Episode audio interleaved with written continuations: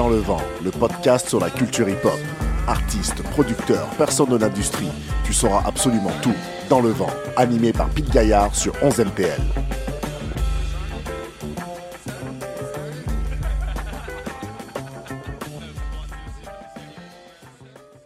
C'est parti. Épisode numéro 8 de Dans le vent, avec toujours Pete Gaillard pour 11 MTL.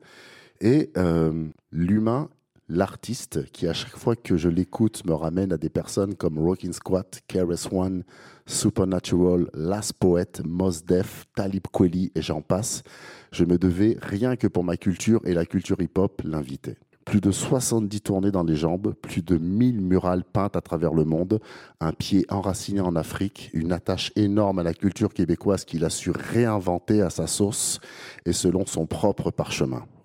Plus de 15 albums, dont certains collaboratifs, environ 9 albums solo, tout en indépendant. Le Gris Impérial et Entre Mektoub et Autodestruction, deux albums solo de notre invité qui me sont chers.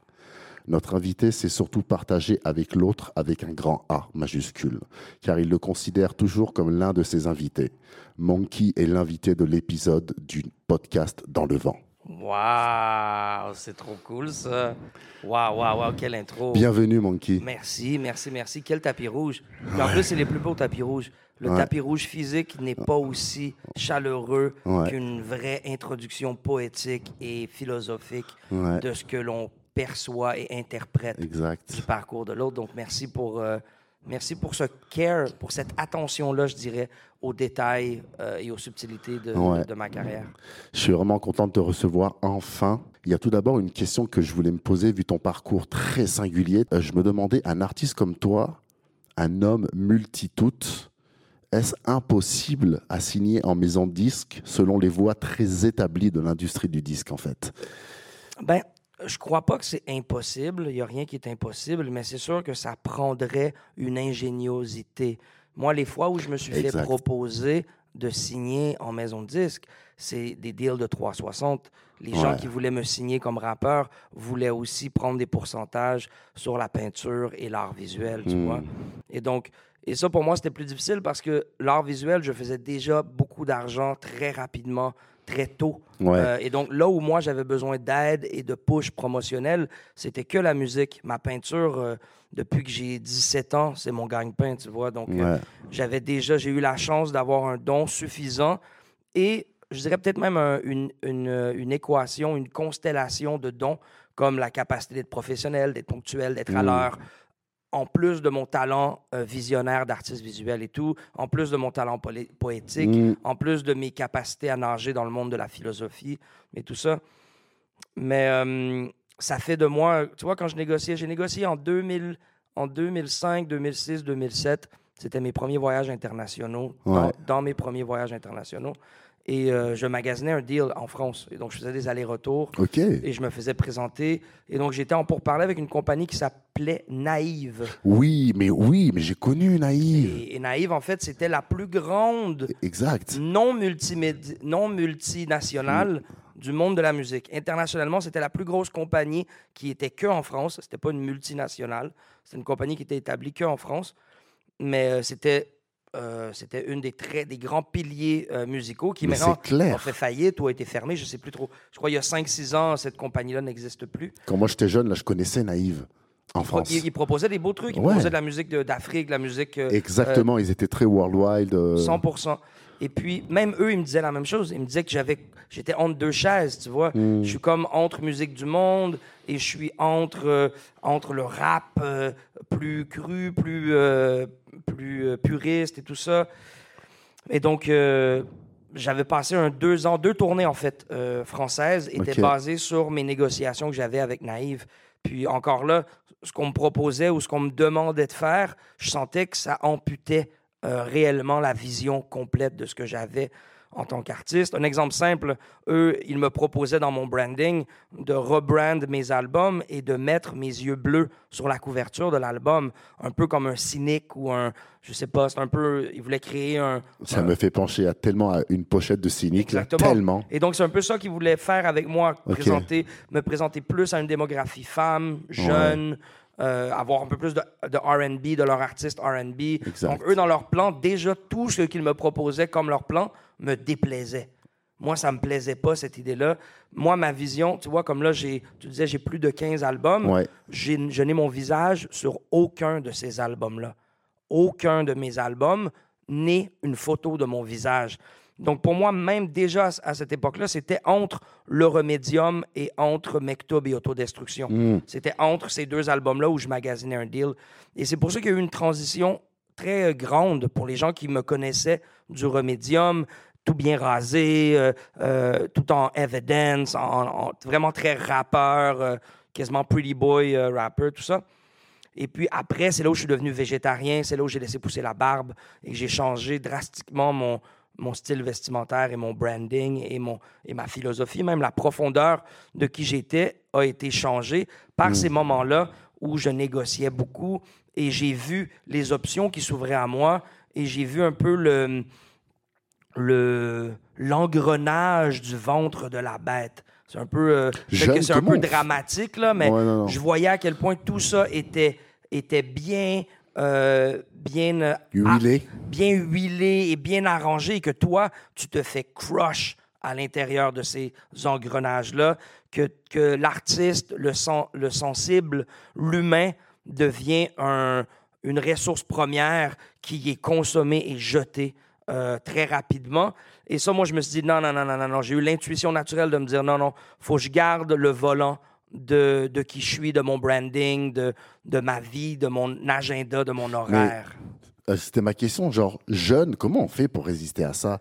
Tu sais, genre, on est tout feu, tout flamme, on, on se dit, ah, c'est peut-être une opportunité de vivre de ma musique parce que je veux vraiment faire ça. Tu sais, genre, comment t'as fait jeune pour pas euh, te laisser écrouler par ce poids qui pouvait être mis sur tes épaules, genre?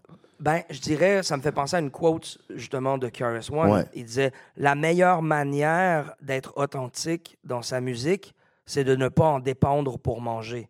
Et donc, si tu es un, un promoteur de show, ton rap va être plus real parce que tu fais déjà de l'argent à promouvoir des shows. Mm. Si tu es un cinéaste, ton rap risque d'être plus authentique parce que tu as déjà euh, un autre gagne-pain. Moi, je dirais c'est la chance que j'ai eue. J'ai pu survoler toutes ces crises-là euh, parce que grâce au fait que je faisais déjà de l'argent rapidement. Donc, à 19, 20, 22 ans, j'étais déjà autosuffisant. Je payais mes vidéoclips, je payais, j'avais déjà la capacité d'économiser de l'argent euh, et rapidement. Et comme j'avais pas de 9 à 5, j'avais 80 heures semaine à investir dans mon art. Et donc, pour moi, c'est mon bébé, c'est mon trésor. Et, euh, je voulais pas le laisser entre les mains de n'importe qui. Donc, pour moi, au contraire, j'ai senti que je suis devenu euh, overprotective de ce don et ce talent-là. Euh, et, où j'en suis aujourd'hui, je te dirais que je suis content d'avoir fait ce choix-là. Ben, c'est clair, non, mais surtout aujourd'hui, regarde où tu rendu. Oui. Mais j'ai eu, des longues, j'ai eu des longues années où je, j'ai senti que je marchais dans le désert, tu vois, de sentir que tu as un don, que tu as un talent et que tu as très peu de views, très peu de streams, très peu de booking, très peu d'attention. Euh, et je te dirais, c'est encore le cas. C'est un feeling qui est encore là, mais depuis, je dirais peut-être trois ou quatre ans, je sens un regain de popularité euh, envers ma musique. Euh, ma peinture n'a jamais perdu. n'a jamais perdu de, piquer. Ma, ma, ma, musique continue de croître. Et mais, non, attends, est-ce que j'ai bien dit ma peinture continue de croître? OK. La peinture a continué de croître, mais la musique a eu beaucoup de roller coaster de haut et de bas et je te dirais majoritairement des bas depuis que j'ai pris la décision de ne pas entrer l'industrie de manière conventionnelle. L'amour pour la peinture, elle n'a jamais été entachée par l'industrie du disque. 100%. Malgré que tu fasses du rap. Donc c'est intimement lié, tu sais. Oui, aussi. Et aussi, je dirais, le, mon, mon amour pour l'art n'a pas été travesti, n'a pas été corrompu par les, les galeries d'art. Et mon amour du rap a pu ne pas être corrompu par les demandes de labels et les demandes de l'industrie et ainsi de suite. J'ai pu garder mes deux arts complètement souverains et complètement euh, autosuffisants. Et donc, je dirais ça, ça a été ma bouée de sauvetage. C'est pas un yacht Euh, C'est pas un gros yacht où je peux inviter à avoir mes propres employés, mes propres trucs. Je crois que j'ai le talent d'avoir des employés, d'avoir une, de créer un, un, kingdom, un royaume où on est plusieurs à partager l'espace. Mais je dirais le compromis, ça a été de, de réduire peut-être le format de, de mes accomplissements. Mm. pour avoir toujours une, une, ressource première qui est authentique, qui est vraie, qui n'est pas filtrée par personne, qui est vraiment moi directement avec mon audience, directement avec ma réalité. Ouais, incroyable. Tu grandis à, Drummondville et très vite tu viens à Montréal. Euh, tu es imprégné de cette culture urbaine qui est le hip-hop. Moi, j'aimerais savoir, tu grandis avec quel artiste et quels sont les albums qui t'ont mis une claque? Euh, je, je, crois que c'est une chose que les gens ne connaissent pas à propos de moi, mais moi, quand j'ai grandi dans une euh, un contexte euh, évangélique, chrétien, mais basé sur vraiment la philosophie du Christ plutôt que sur les doctrines catholiques ou chrétiennes ou ainsi de suite. C'était vraiment. On Prosélytisme et tout ça. On n'avait pas de symbole, on ne portait pas la croix, on ne mm. croyait pas au statut, et ainsi de suite. C'était vraiment être ton prochain, l'Église est sous la roche, mm. tout, tout est, est, une manifestation divine. Et donc, je crois que j'ai eu des, j'ai eu un, départ très, euh, très pur, très, euh, je dirais, parfait pour créer le résultat et les fruits que j'ai aujourd'hui. Euh, j'avais le droit de focuser sur la nature, les documentaires, l'art, la culture, les sports, tout ça, j'y avais droit. Mes parents considéraient que beaucoup de cinéma était néfaste, hyper sexualisé, hyper violent, et considéraient aussi que la musique populaire contenait ces mêmes toxicités-là, de, violence et de, d'hypersexualisation. Et donc, j'ai pas grandi avec beaucoup de musique. OK, intéressant. Donc, j'ai grandi dans un contexte où je créais mes bandes dessinées. Euh, moi, quand j'avais 5-6 ans, on me demandait ce que je voulais devenir. Ma réponse était un guide de safari hmm. ou un créateur de bandes dessinées. Et je pense que je suis devenu un peu les deux. Je suis rendu un globe-trotteur qui peint des bandes dessinées de six étages. Exact. Et donc, euh, mais à l'époque, la musique, la musique était limitée. La poésie était déjà présente dans ma vie. Mais je dirais, c'est lorsque j'ai euh, euh, eu 12 ans, lorsque j'ai atteint l'adolescence, que là, je me suis mis à, découvrir différents styles musicaux. Et au départ, moi, c'était très important le fond et la forme de part d'où je venais en tant qu'enfant, la substance, le message, euh, l'objectif, l'intention d'une œuvre était tout aussi important que sa couleur, sa forme et sa sonorité. Et donc, rapidement, je cherchais à trouver un, art, une culture qui pouvait me nourrir dans ces deux domaines-là, dans ces deux besoins que j'avais. Et euh, au début, mon, mon, euh, mon âme, mon, être s'est arrêté sur la culture punk rock. OK. et ça, c'est une chose que les gens ne savent pas beaucoup. Euh, moi, je croyais déjà à la désobéissance civile. Hmm. Déjà à 12-13 ans, mon grand frère faisait partie de la jeunesse cubaine. Et donc, il était un Québécois qui aidait euh, la compréhension de la révolution cubaine à l'extérieur de l'île de Cuba. Donc, il faisait, des il faisait des voyages à Cuba, fêtait la révolution cubaine. Et du même coup, ramenait certaines idées philosophiques qui étaient, sans que moi je sois communiste euh, pour autant, hmm. mais qui étaient différentes et qui challengeaient du moins le statu quo. Euh, mon grand frère faisait parfois des, euh, des manifestations où il s'attachait après les portes d'un building pour que les gens ne rentrent pas. Donc j'avais déjà ça dans mon mode de vie, l'idée que on peut désobéir à l'État sans désobéir à l'éthique. Exact. Et au contraire, de ne pas désobéir à l'État parfois et de désobéir à l'éthique réelle du respect de l'autre et de la considération de l'autre.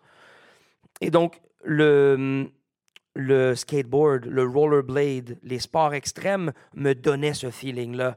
Tu n'as pas le droit de faire ta créativité ici, je la fais quand même. Et je la fais de manière créative. Je suis pas là pour détruire ton espace, mais dans l'illégalité, je suis là pour utiliser ton espace et rehausser ton espace. Et donc, naturellement, dans le skateboard, les films, les montages, la musique qui allait avec ce lifestyle-là, était au départ euh, le punk rock, le ska euh, et tout ça. OK. Pardon? Non, non, j'ai dit OK parce que moi, ça me ramène à des suicidal tendencies, à tous des trucs comme ça. Euh, Tellement hey, fort, man. euh, je sais pas, si tu connais un truc, un groupe qui s'appelait Ten Foot Pole. oui, ouais, ouais, ouais. Euh, 88, euh, 88 euh, Screech, Screeching Weasel. J'écoutais plein de trucs à l'époque et j'allais voir les shows. Et à un moment donné, j'ai vu un show de Ten Foot Pole. Ouais. La tournée venait à Drummondville et leur première partie, c'était roulement de tambour, drrrr, Shades of Culture. Oh. Et donc, j'ai découvert le hip-hop en faisant du mosh pit et en crowd surfant. Et puis, ça, ça l'a ouvert ma curiosité. C'était dans le même moment où j'avais entendu un des rollerbladers. Il n'avait pas fait son montage sur du punk rock. Il avait fait son montage sur euh, Far Side. Et donc là, je voyais de plus en plus les manifestations de cette culture-là euh, étaient autour de moi.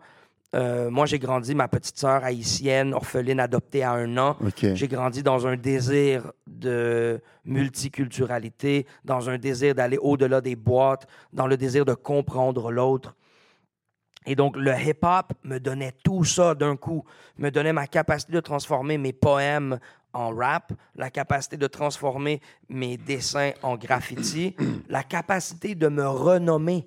J'avais pas juste le droit, j'avais presque l'obligation ouais. de me renommer. Et ça, c'est une idée très spirituelle. Ouais. C'est la même idée que Cassius Clay est devenu Mohamed Ali, puis Ouais. c'est la même idée que, que les, les disciples de Jésus avaient des noms hébreux et avaient des noms romains. Ils avaient deux noms à cause de ça, à cause que on a le droit et même parfois la responsabilité de s'auto-définir.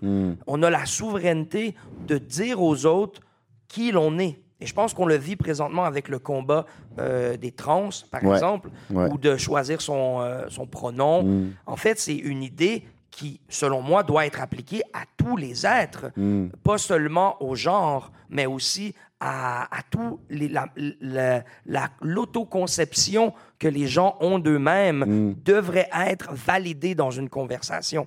Après, euh, je pense que c'est important de comprendre ce qui fait partie du monde tangible et physique, ce qui fait partie du monde spirituel, de ne pas mélanger les deux. Je pense que la schizophrénie et certaines maladies mentales, c'est aussi la difficulté de ne pas reconnaître qu'est-ce qui fait partie de mon im- imagination et qu'est-ce qui fait aussi partie de la réalité.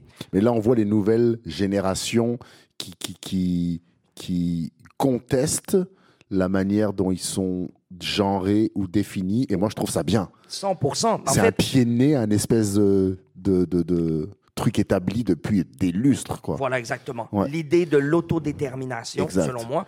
Et les nations ont le droit de le faire, mais il n'y a pas que les nations en groupe qui ont le droit à l'autodétermination. Mm. L'individu aussi a le droit à l'autodétermination, de pouvoir expliquer aux autres sa relation au divin, sa relation à l'univers qui l'entoure. Ouais. Et donc, le hip-hop m'a appris ça. Le hip-hop m'a donné le droit de me nommer et, euh, et de nommer mon problème et de créer ouvertement, sans tabou, alentour des problèmes que je voyais euh, socialement et à travers mon introspection et tout ça. Donc, euh, ça a été comme ça un peu mon introduction à la musique qui m'a amené jusqu'au hip-hop. Et donc, moi, je sens que même mon évolution en tant que rappeur connaît une évolution similaire dans l'idée où Ouais. le côté poétique était un don naturel et la musique a été un apprentissage et une croissance qui a été fondée dans l'exploration des différents styles sur lesquels j'ai posé euh, la poésie que je créais de manière naturelle. Incroyable.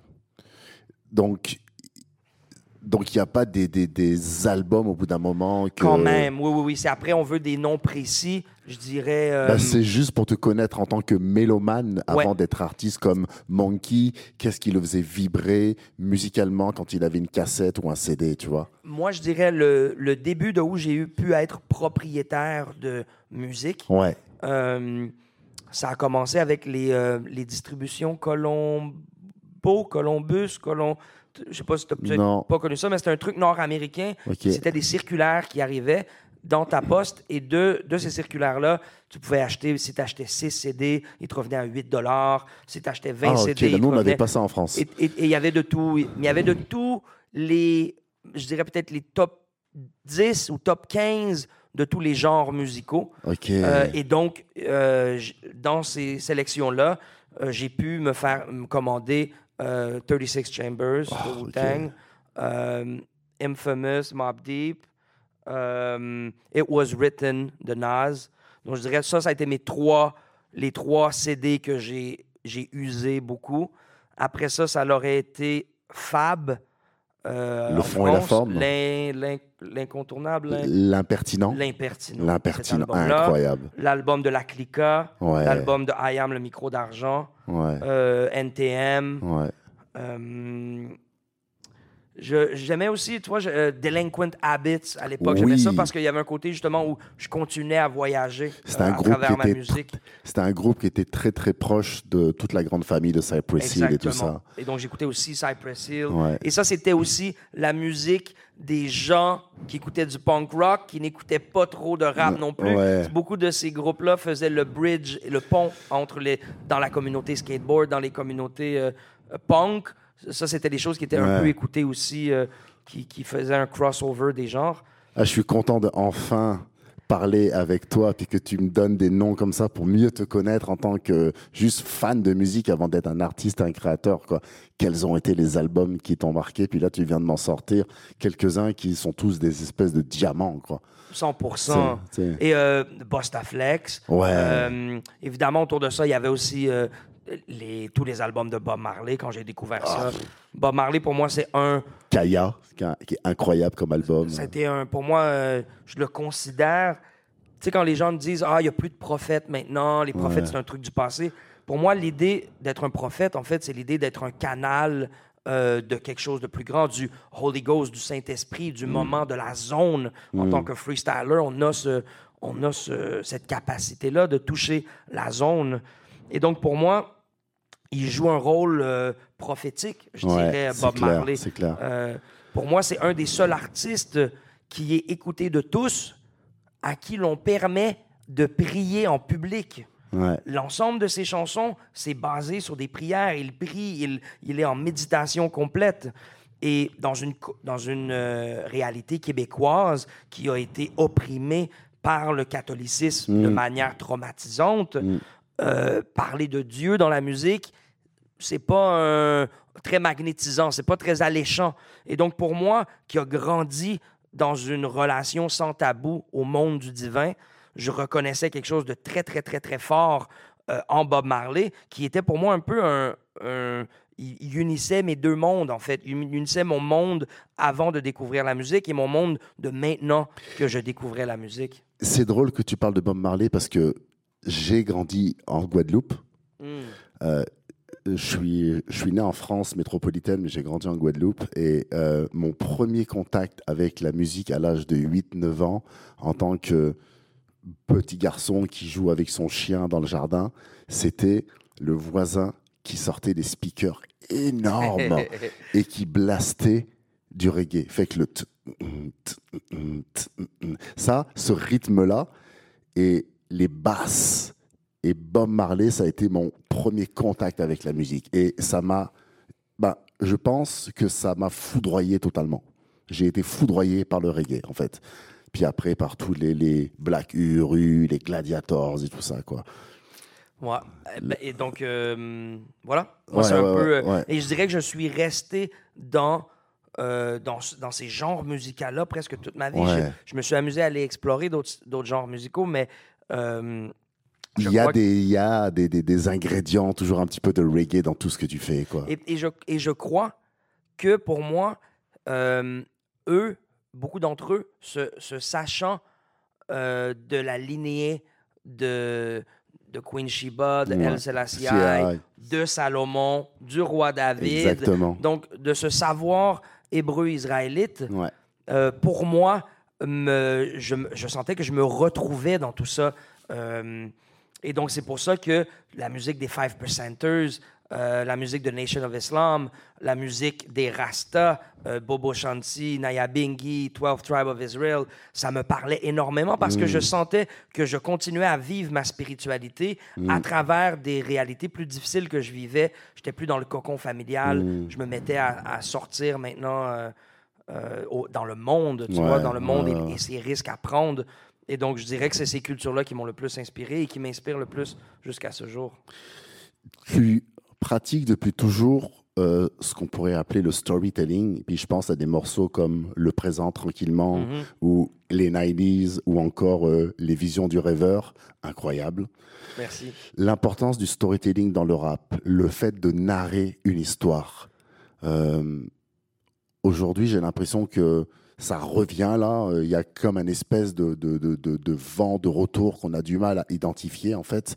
Mais qu'il y a, y a un, bon, puis j'ai pas envie d'associer ça au boom bap, mais c'est vrai que ça a été très euh, exploité à l'époque du boom bap et tout ça. Puis là, il y a une espèce de retour à des artistes comme euh, Benjamin Epps en France qui, se pose à faire des albums puis à raconter des histoires. Toi, tu l'as toujours fait. Euh, parle-moi de, de, cette de, cette, de cet amour que, que tu as du, du storytelling et de raconter une histoire en musique je dirais, moi, ton, ton, ton, statement par rapport au storytelling, je le rendrais plus large euh, avant d'aller dans le plus précis de la question du rap lui-même. Mais je crois que l'art est la manière la plus efficace de compter les histoires, les comptines, les histoires avant d'aller dormir, les peintures, les dessins et ainsi de suite. Exact. Et donc, je crois qu'évidemment, le hip-hop a développé sa manière de conter des histoires, qui est mm. unique à notre culture, à nous. Et je crois que ce qui est arrivé, c'est lorsque le lyricisme a comme un peu fade out du, euh, du, euh, du piédestal. Ou exact, exactement. Euh, le, le storytelling est devenu différent, mais il était encore présent, en fait. Et c'est pour ça que les gens sont amoureux des artistes eux-mêmes, mm. parce que les gens tombent amoureux d'une histoire. Exact. Et donc, quelqu'un qui s'est fait shot, qui sort de prison, qui raconte qu'il a peur de personne. C'est une histoire qui est euh, magnétisante pour les gens. C'est une histoire qui est palpitante. C'est hmm. un, film d'action. C'est euh, un Marvel de super, super-héros urbain, tu vois. Hmm. Et donc, je crois que les gens sont, ont continué dans le hip-hop à tomber amoureux de ces histoires-là, de ces grandes histoires-là euh, du gangstérisme et de sortir du ghetto et de, et de avoir les odds contre nous et de réussir à, à battre les odds et une histoire qui est contée euh, à travers les différents célébrités ou le panthéon de rap du moment, tu vois. Mmh. Euh, mais moi, et donc moi, ça, c'est une partie qui est très importante à mon branding, à ma personne, à ma démarche artistique. mon histoire complète de qui je suis, euh, elle doit être intéressante. L'histoire complète de qui je suis sera la somme de ma discographie et des œuvres picturales que j'aurai créées. Euh, et donc ça, c'est l'histoire ultime pour moi à garder en tête. Le film que je crée, euh, l'encyclopédie de multiples chapitres et volumes, mm. c'est au, jour le jour. Mon YOLO, c'est l'obsession créative d'utiliser le moment présent pour justement créer mon histoire, marquer mon histoire, promouvoir mon histoire, comprendre mon histoire. Hmm. Mais à l'intérieur de ça, je fais aussi de la musique qui compte d'autres histoires. Et ça, c'est une beauté parce que beaucoup de mes apprentissages philosophiques ont été appris dans l'observation de l'autre. Observer mes grands frères, mes grandes sœurs, euh, faire des, avoir des réussites, faire des erreurs, euh, fait partie de, qui je suis. Notre compassion et notre empathie en tant qu'humain nous a créé des ponts et des liens soudés avec des gens qui ont des histoires qui se doivent d'être contées, qui n'ont peut-être pas nos talents à nous euh, d'orateurs ou de peintres ou d'organisateurs. Euh, pour conter leurs histoires. Et moi, c'est ça qui me plaît dans le voyage aussi. Hmm. Mes peintures deviennent le résultat de mes photos, qui deviennent le résultat de mes rencontres, euh, et de mes connexions. Et puis de, tes pensées, puis de, puis de, puis de, ce que tu as imaginé aussi. Exactement. C'est la loi d'attraction de ce que je me suis imaginé toute ma vie.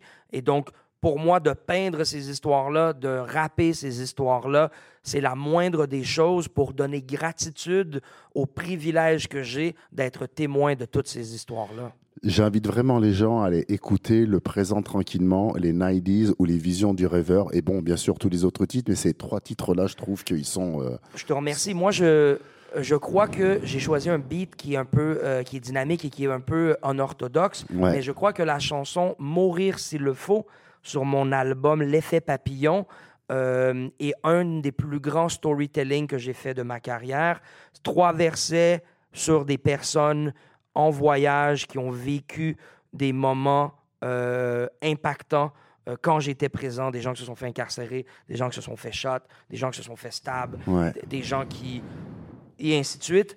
et j'ai utilisé un de ces versets-là pour mon passage à Bars Up. Hmm.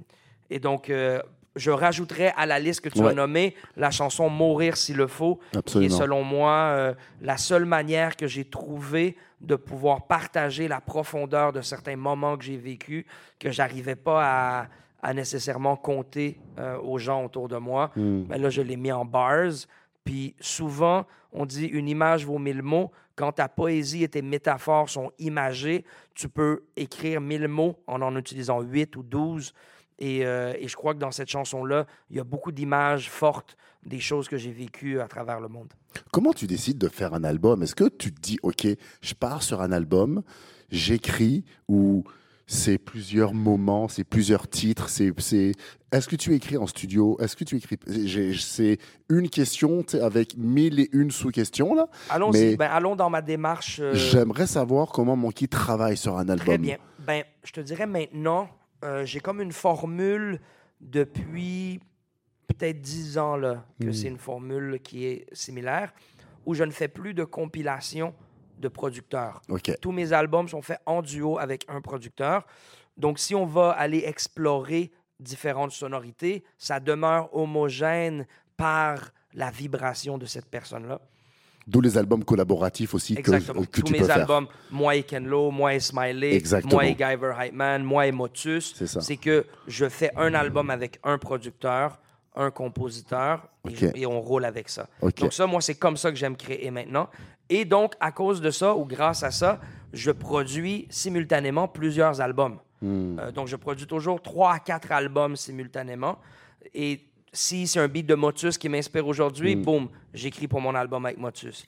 Si c'est un, beat de Guyver qui m'inspire pour le moment, ou si je suis en collaboration au Sénégal et en écoutant les beats dans les différentes sélections que j'ai, euh, quelqu'un aime les beats de Motus ou de Guyver ou de Mike Shab.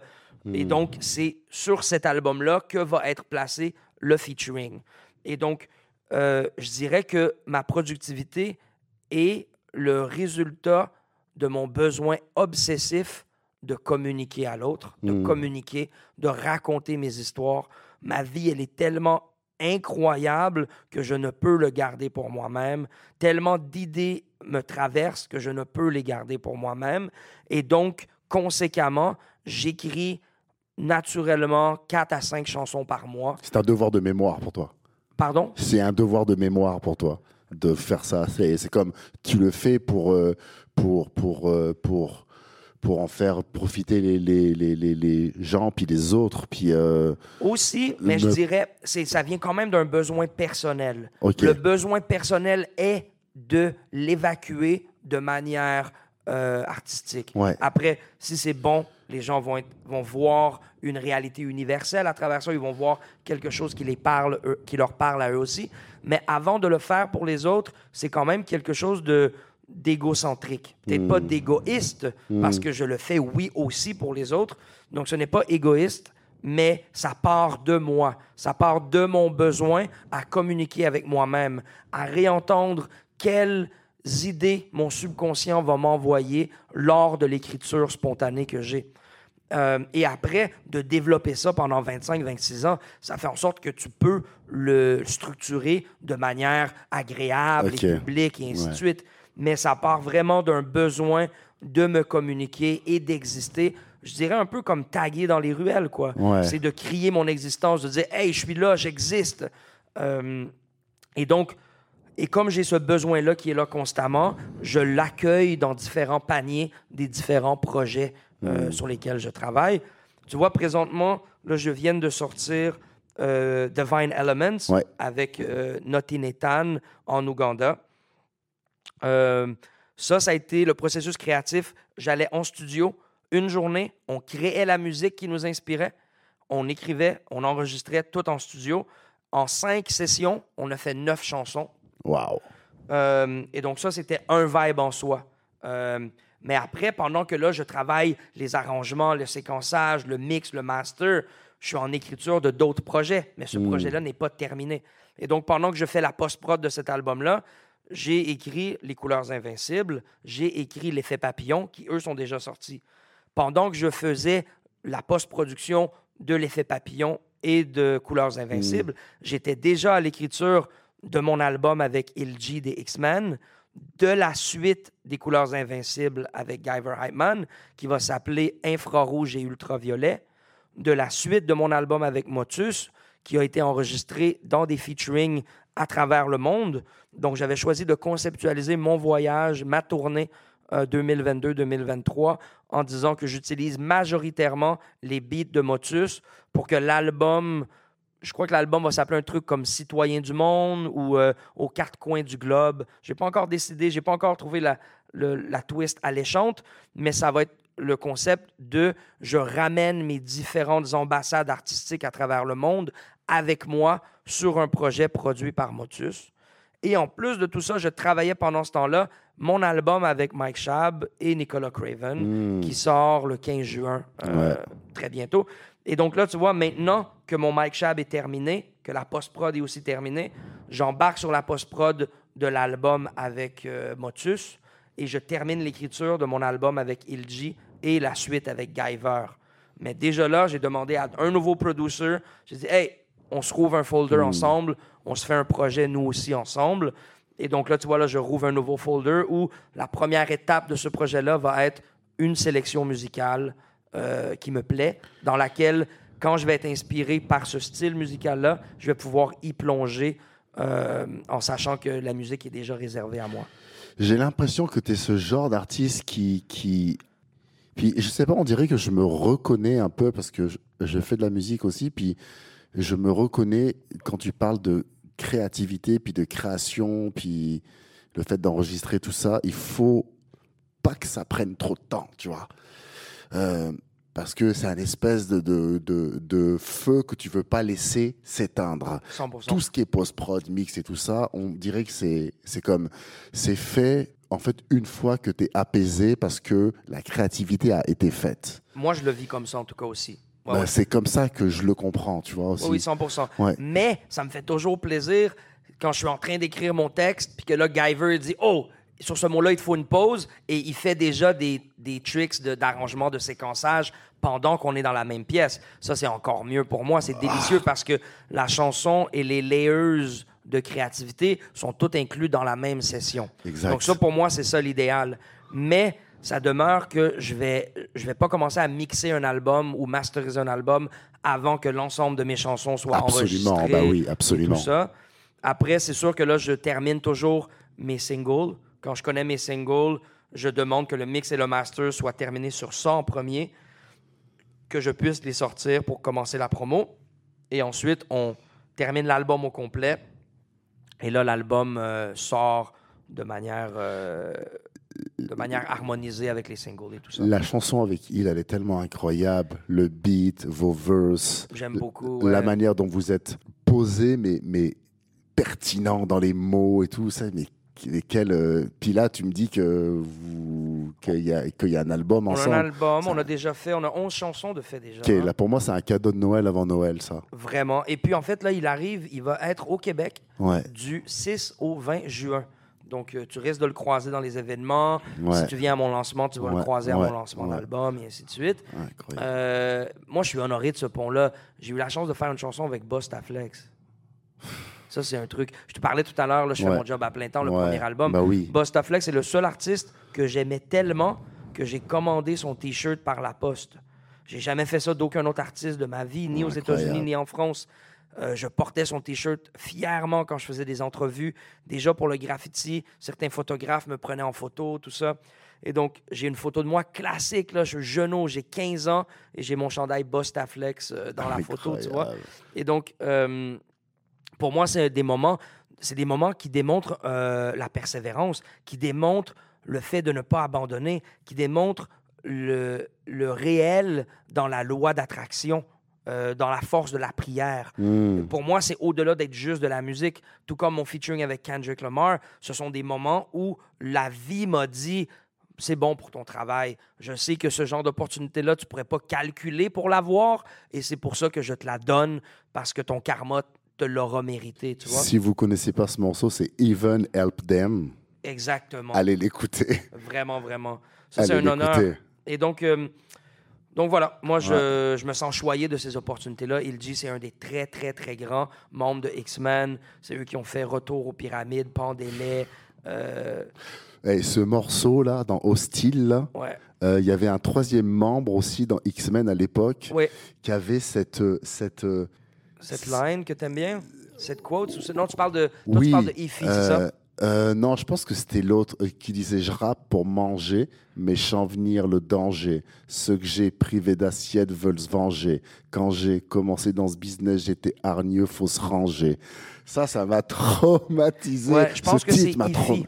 Les, les, trois membres, c'est Ilji, Cassidy et Ify je pense que c'est IFI, c'est ça. Quitté le groupe par la suite. Mais, mais bref, euh, gros groupe. Eux, en général, c'est... Euh, puis j'étais vraiment tellement content quand euh, a photographié cette rencontre nocturne à un, à un, coin de rue euh, dont, dont, on n'a même pas envie de connaître le nom de la rue, mais juste vous deux sur cette barrière en métal à discuter, la nuit tombant dans Paris. Ouais ça c'est spécial. Là, c'est même pas une entrevue, c'est rien, c'est une photographie de toi et il en train de discuter. Et en plus, c'est un moment très spécial parce que je sortais d'être complètement émotionnellement rechargé. Euh, ça a été fait genre 15 minutes après la fin du concert hommage à Jeune Loup à Paris. Et donc, on, était, on, était sur scène avec Nicolas Craven, avec Mike Shab, avec Smaïn. Euh, et donc, c'était déjà un moment qui était une journée qui était très particulière et de pouvoir la clore avec cette entrevue-là.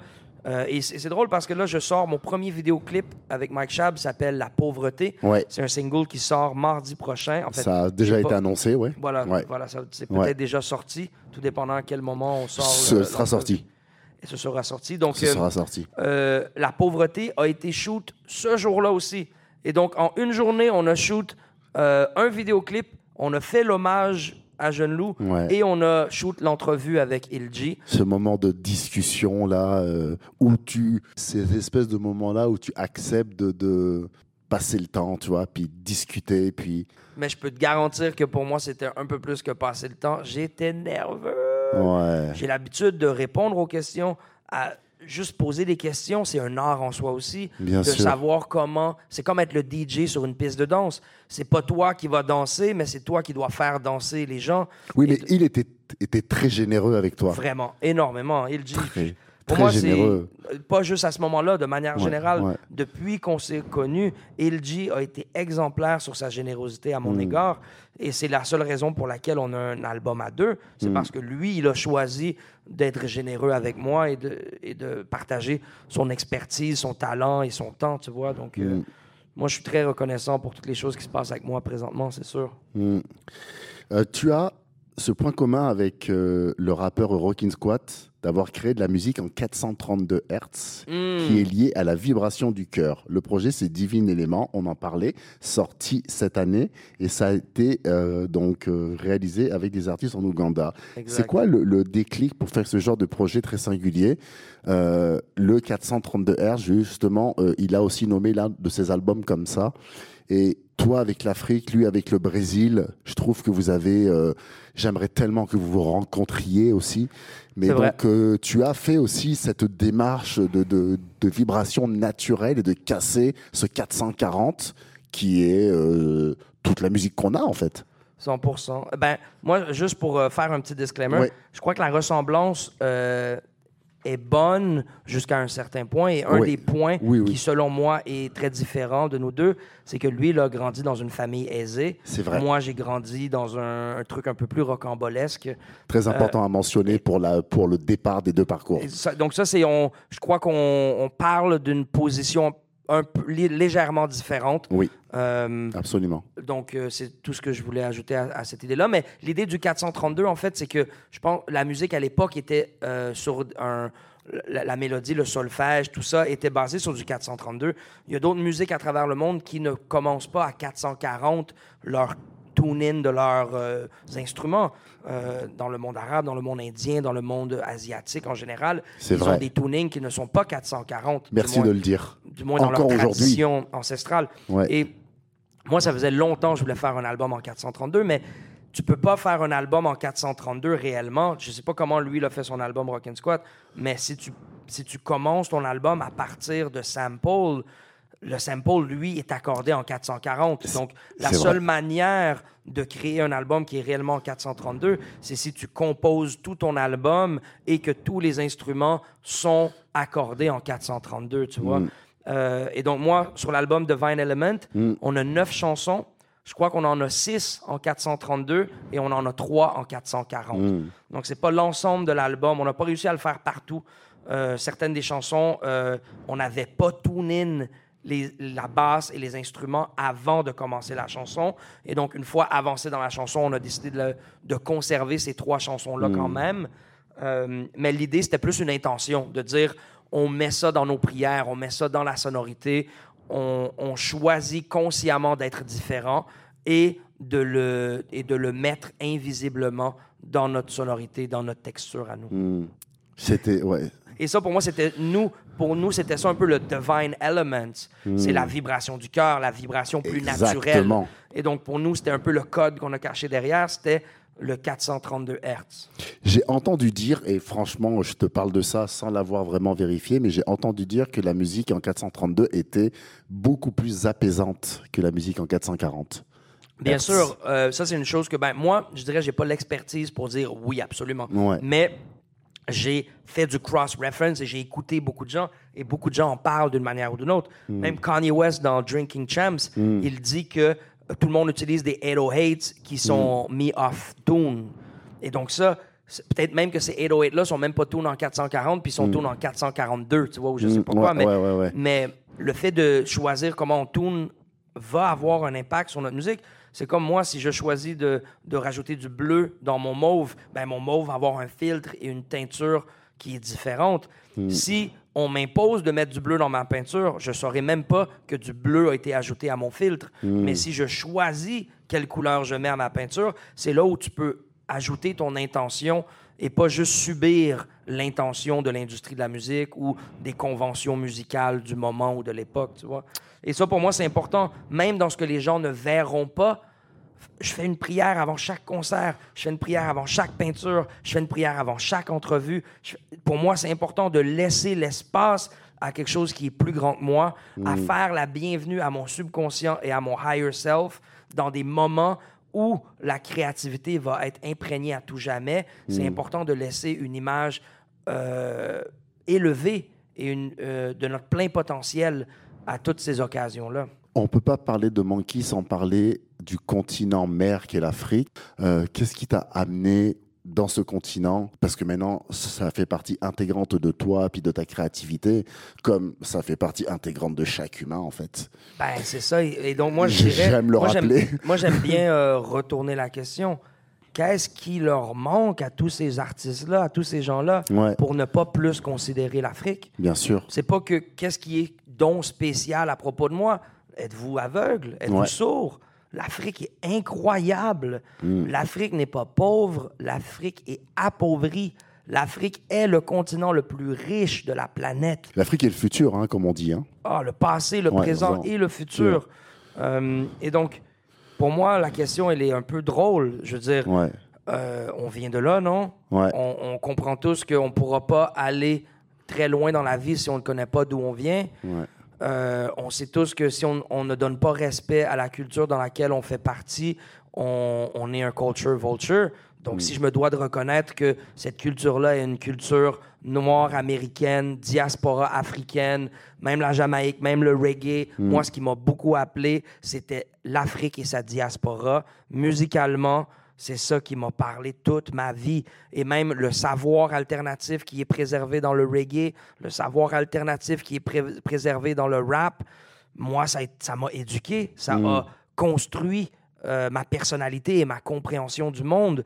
Et donc, ce serait euh, d'être naïf ou d'être euh, de manquer de courage d'aller que de ne pas aller jusqu'au bout de mon désir de compréhension d'où je viens et de et de d'où vient la musique et la culture qui me bercent depuis euh, presque trois décennies. Hmm. Donc euh, l'Afrique, c'est tout ça pour moi et beaucoup plus. L'Afrique, c'est pas que la racine de la culture que j'aime, c'est ma racine à moi aussi. Mm. Mon parcours a été plus long, me- mon niveau de mélanine a changé durant le parcours, mais beaucoup de ce que je suis provient de cet endroit euh, Middle Eastern, de la rencontre entre l'Afrique, l'Asie et l'Europe, euh, de l'Afrique en général. Et donc, mon ouverture sur le monde est globale, euh, mais je crois que j'ai toujours eu un amour pour le underdog. C'est Ouais. l'idée de tout le monde prend pour une certaine équipe. Euh, et on sait très bien que cette équipe-là, c'est les Caucasiens. là. Mm. On vit dans un monde eurocentrique, coloriste depuis des siècles.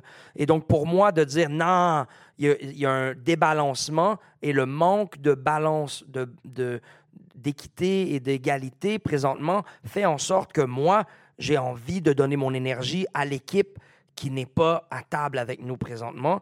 Euh, et donc, je suis heureux. Je suis heureux d'avoir changé de table. Je suis heureux d'ouvrir ma table à des invités qui n'ont pas toujours accès à cette table-là. Euh, je sens que c'est ma mission de vie. Mm. Euh, je, je le fais aussi dans l'humilité de prendre mes claques, de prendre mes reality checks. Ça fait 25 ans que, en tant qu'amoureux de ces cultures-là, euh, je me fais éduquer par ces cultures-là, que je me fais montrer où mon racisme institutionnalisé est, dans mon opinion, où ma programmation Clairement. nationale nord-américaine est dans ma personnalité, Ouais. où est mon sexisme, euh, mon, machi- mon machisme euh, ou mon, ma misogynie euh, programmée que j'ai appris de Hollywood et d'être dans un endroit où les gens s'aiment réellement et font une réelle introspection. Tu te dois de prendre tes claques de reality check, aussi inconfortables soient-elles, quand tu dis Ouais. quelque chose qui est raciste ou que tu comprends pas pourquoi, qui manque de respect à un certain groupe, tu te dois de, au lieu de repousser la critique et de dire ouais c'est de ta faute, hein, hein, de dire non ok ma réalité ne m'a pas permis d'avoir cette perspective là jusqu'à aujourd'hui et aujourd'hui ma vie me permet de développer cette nouvelle perspective là grâce à l'honnêteté de quelqu'un qui est passé à travers une expérience de vie complète pour pouvoir me transmettre cette leçon de vie-là. Et donc, pour moi, je me sens bien devant les grandes questions comme l'appropriation culturelle euh, ou la néocolonisation, tout ça. Je me sens bien. Je crois que c'est une dette qu'on a avec le monde qui est euh, quotidienne, comment on interagit avec les autres. Est-ce qu'on apporte autant que ce que l'on prend à la table de où l'on mange? Mm. Euh, c'est une question de tous les jours. Et donc, moi, plutôt que d'avoir peur d'apprendre où est le problème avec mon éducation, j'ai préféré foncer dans le désir de confronter mon éducation et renouveler mon éducation dans quelque chose qui est plus globalisé et qui est plus inclusif de l'Amérique du Sud, de l'Afrique, de l'Asie et de tout ce qui existe à l'extérieur de ce monde eurocentrique, occidentaux-centrique, euh, moderne d'aujourd'hui. Mm. Ouais. Et de tout ce qui fait partie des mœurs avec lesquelles on grandit et qu'on a droit de contester.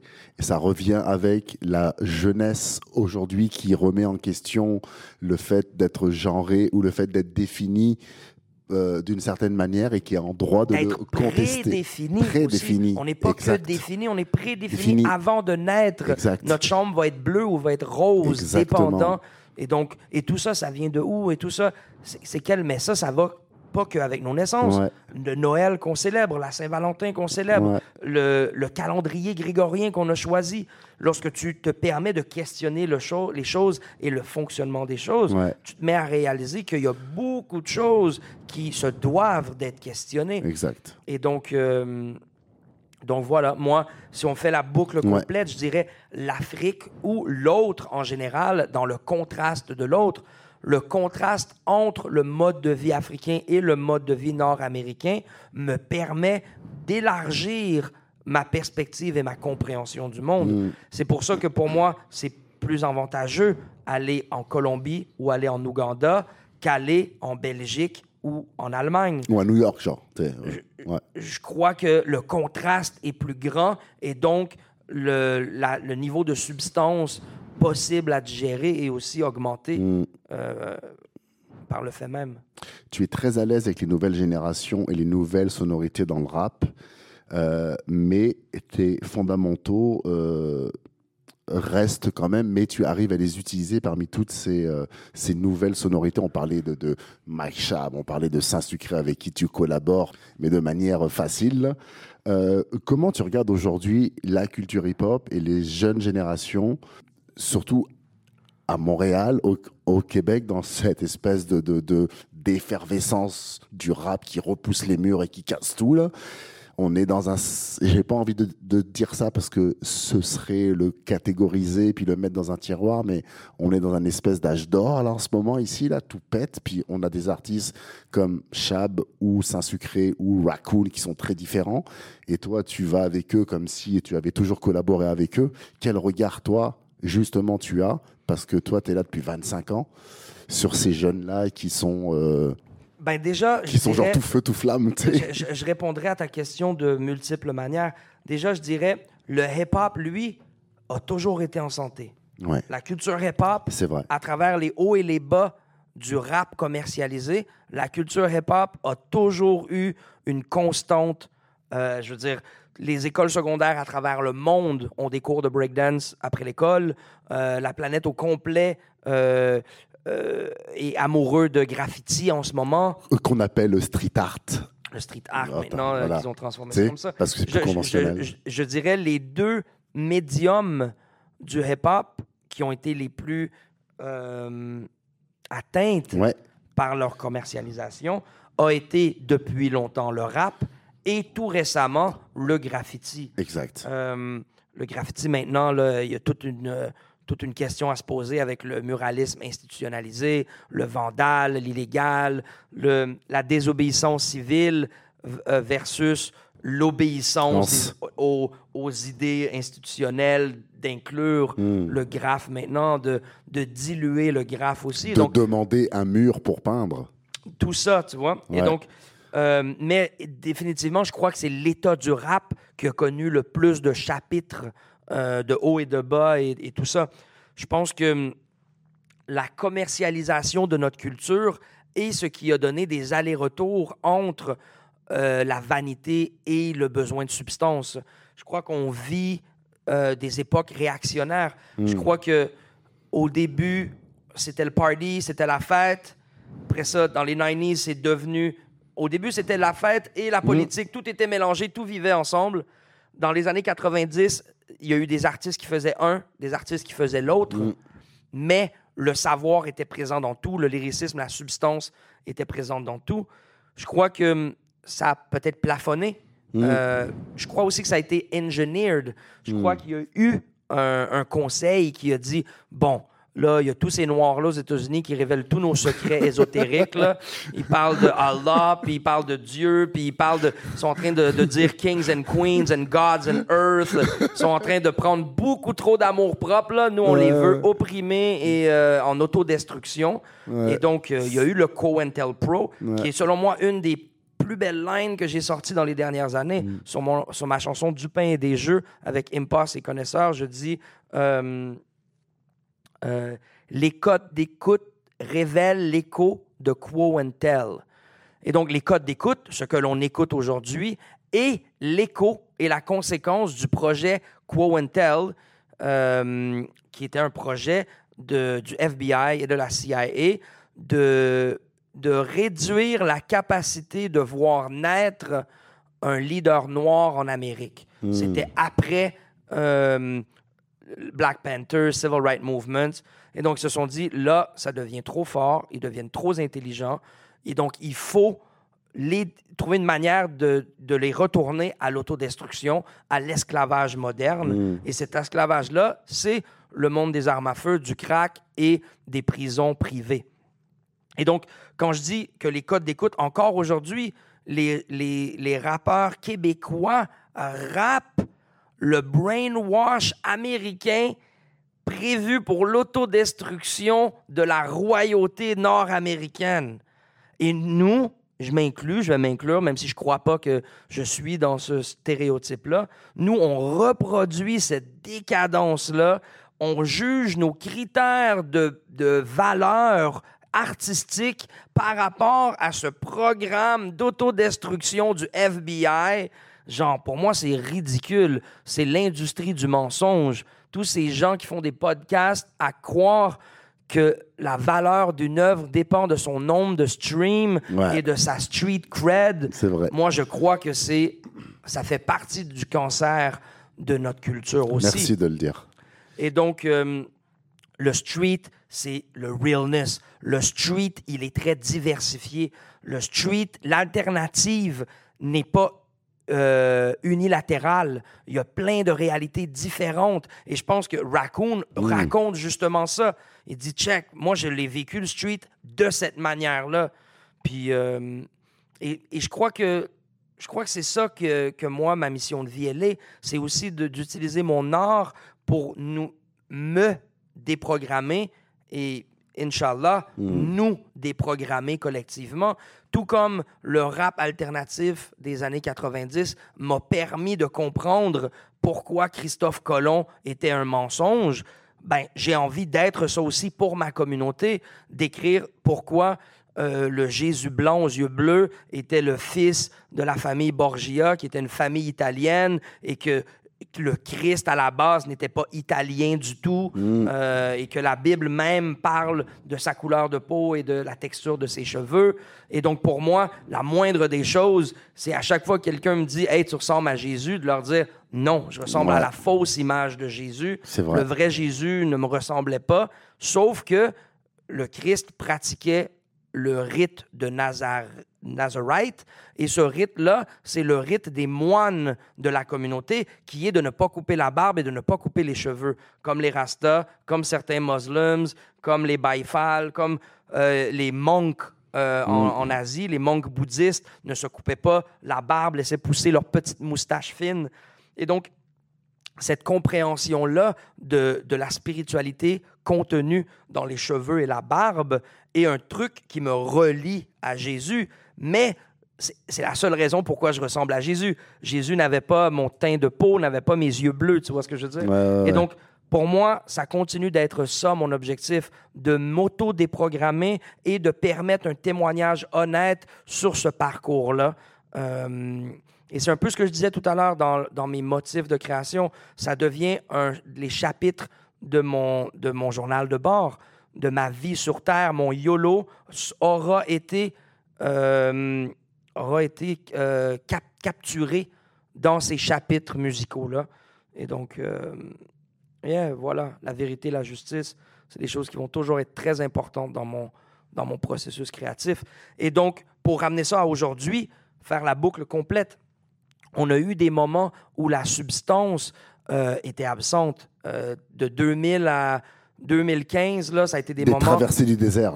Ça a été très complexe, mais que pour le rap. Parce que dans le hip-hop, il y avait encore plein de très bons MC qui étaient très actifs encore, mais ils n'étaient pas commercialisés ou internationalisés par les labels et, euh, l'industrie. Malheureusement. Et là, moi, je te dirais que je, je vis un... Je vis un, j'ai un amour incroyable avec, avec le renouveau. Ils disent que les, les modes prennent 30 ans avant de revenir. Hmm. Ça veut dire que là, on serait en 1993.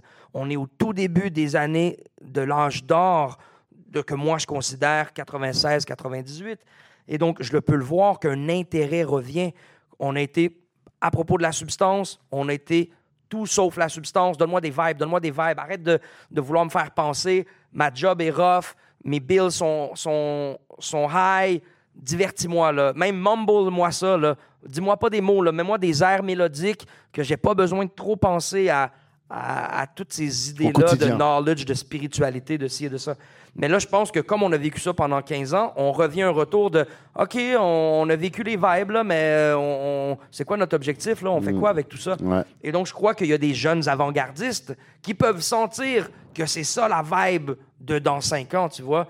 Comme Mike Shab, comme, euh, comme Saint-Sucré, euh, qui sont pour moi des exemples clairs de personnes authentiques qui se permettent le droit en tant qu'artiste de se redéfinir. Ils faisaient du trap et du young talk de manière incroyable. Ben là, maintenant, c'est histoire du passé. Ils font un autre truc et mm. ils sont tout aussi authentiques dans ce nouveau truc-là. Et donc, euh, moi, je trouve ça inspirant. Et c'est pas que leur esthétique que je trouve inspirante. Ces gars-là, quand ils voient un OG, ils disent What up, OG? Mm. Comment tu vas, man? Pendant plusieurs années, les jeunes se moquaient des OG. Ouais. Prenaient, en, euh, imitaient leur flow, ah, riaient d'eux parce qu'ils n'arrivaient pas à avoir des streams. Euh, et c'était comme un peu leur phase adolescente où ils avaient besoin de se dissocier de leurs parents, de leurs oncles et de leurs grands frères, tu vois. Mais là, je pense qu'il y a un côté adulte de la nouvelle génération, un côté sage et mature qui euh, prend intérêt à connaître son histoire, prend intérêt à connaître comment leur chapitre à eux se place dans l'histoire complète de la culture qu'ils ont, qu'ils ont choisie. Et, euh, et Saint-Sucré, c'est un exemple, mais Kirai, je sais pas si tu connais le Oui. rappeur Kirai. Bien sûr. C'en est un autre exemple. Et tous les gars de Remaster, euh, tous ces gars-là, euh, pour moi, c'est des, des jeunes, c'est la nouvelle génération. Et c'est drôle parce que ce label-là ou ce collectif-là, ils ont plusieurs styles différents. Ils ont du mumble rap, ils ont du, du rage, ils ont du boom bap, ils ont, ils ont euh, du plug, ils ont mêlé un, style. Et pourtant, ils sont tous ensemble à se support puis à avoir un- un, euh, une bataille unifiée pour leur génération. Et, et ça, j'aime ça beaucoup. Parce qu'au-delà de l'esthétique que chacun des jeunes choisit, leur capacité d'aimer ceux qui ont euh, établi le sentier pour eux est un truc qui fait partie des bases, selon moi. Moi, j'ai grandi avec Keep It Real et Pay Your Dues. Euh, et payer ses 12. Et ça, pour moi, c'est un truc que j'ai reconnu en Afrique. J'ai compris cet aspect-là hip-hop existait de manière tribale, peut-être partout à travers la planète, mais vit encore de manière très claire dans les structures sociales africaines. Le grand frère va payer la facture, le petit frère va aller chercher la pizza. Tout le temps. Ouais. Et ça, il y a un respect. Tu vois, moi, c'était mon anniversaire en Ouganda. Je faisais six mois, euh, le premier six mois du confinement. J'ai choisi de le faire en Ouganda. Et lorsque mon anniversaire est arrivé, tous mes boys qui étaient là-bas, oh, on est une trentaine dans un, un parking lot.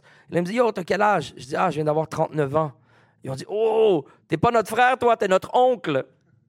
Et là, la relation a changé. OK. Maintenant, il ne me considérait plus comme un père. Il me considérait comme euh, quelqu'un qui devait euh, être plus prudent quand je parlais, à ne pas me couper la parole. Euh, Les gens devaient me demander plus de conseils, plus de... L'approche était différente, le respect était différent aussi.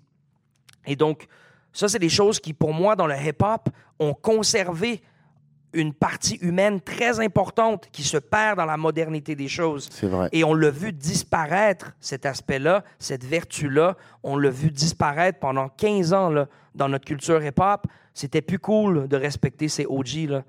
Et, euh, et donc là, on voit une renaissance de, de cet aspect-là qui, moi, me motive énormément et qui me donne envie d'embrasser et d'aller à tous les concerts de cette nouvelle génération-là. Tu vois, j'ai une collaboration en préparation avec Kirai, j'ai mon album avec Mike Shab, je rappe beaucoup avec, euh, avec Saint-Sucré, avec Raccoon. Tu vois, moi, je, moi, je suis amoureux de cette culture-là, de cette génération-là. Et je crois que cette génération-là est euh, timide devant ses grands frères aussi. Et donc, c'est la fonction, c'est le, la responsabilité des grands frères aussi de créer un pont avec la nouvelle génération, de se pointer à leurs concerts, de les DM pour leur dire Hey yo, je te vois, man, je vois ton hustle, man, c'est fresh. Et moi, ça, c'est une habitude que j'ai commencé à prendre. Plutôt que d'avoir peur de perdre oh, ma petite place assise dans l'industrie, Mmh, ouais. non, ah, viens, on va créer des chaises, man. J'ai un pattern là, qui Ouais. peut imprimer en 3D Ouais. des chaises solides. Là. Ouais. Ben, viens chez nous, puis on va les imprimer ensemble, bro. Ouais, on choisira la couleur que tu veux. Puis la vérité, la vérité c'est que une fois qu'ils arrivent, la plupart du temps, c'est eux qui m'aident à redesign ma chaise à moi. Eux, ils savent plus c'est quoi les chaises qui sont trendy puis qui sont, euh, qui sont magnétisantes ces temps-ci. Et c'est comme ça que je crois que je continue d'exceller dans les nouveaux styles.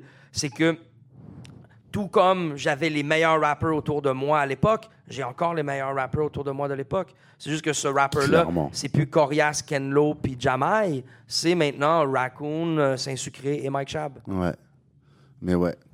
C'est, je pense que le, le, je pense que pour conclure, le fil rouge de ce podcast, Mhm. c'est, c'était ce que je disais au début. Tu as un respect énorme pour l'autre avec un grand A et tu le considères toujours comme ton invité.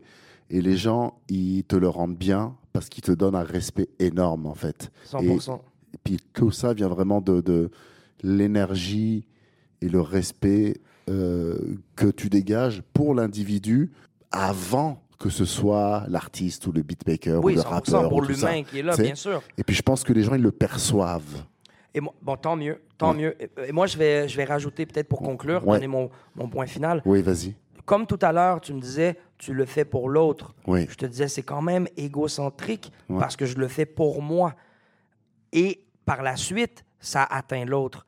Ben ça, ma compréhension encore est la même.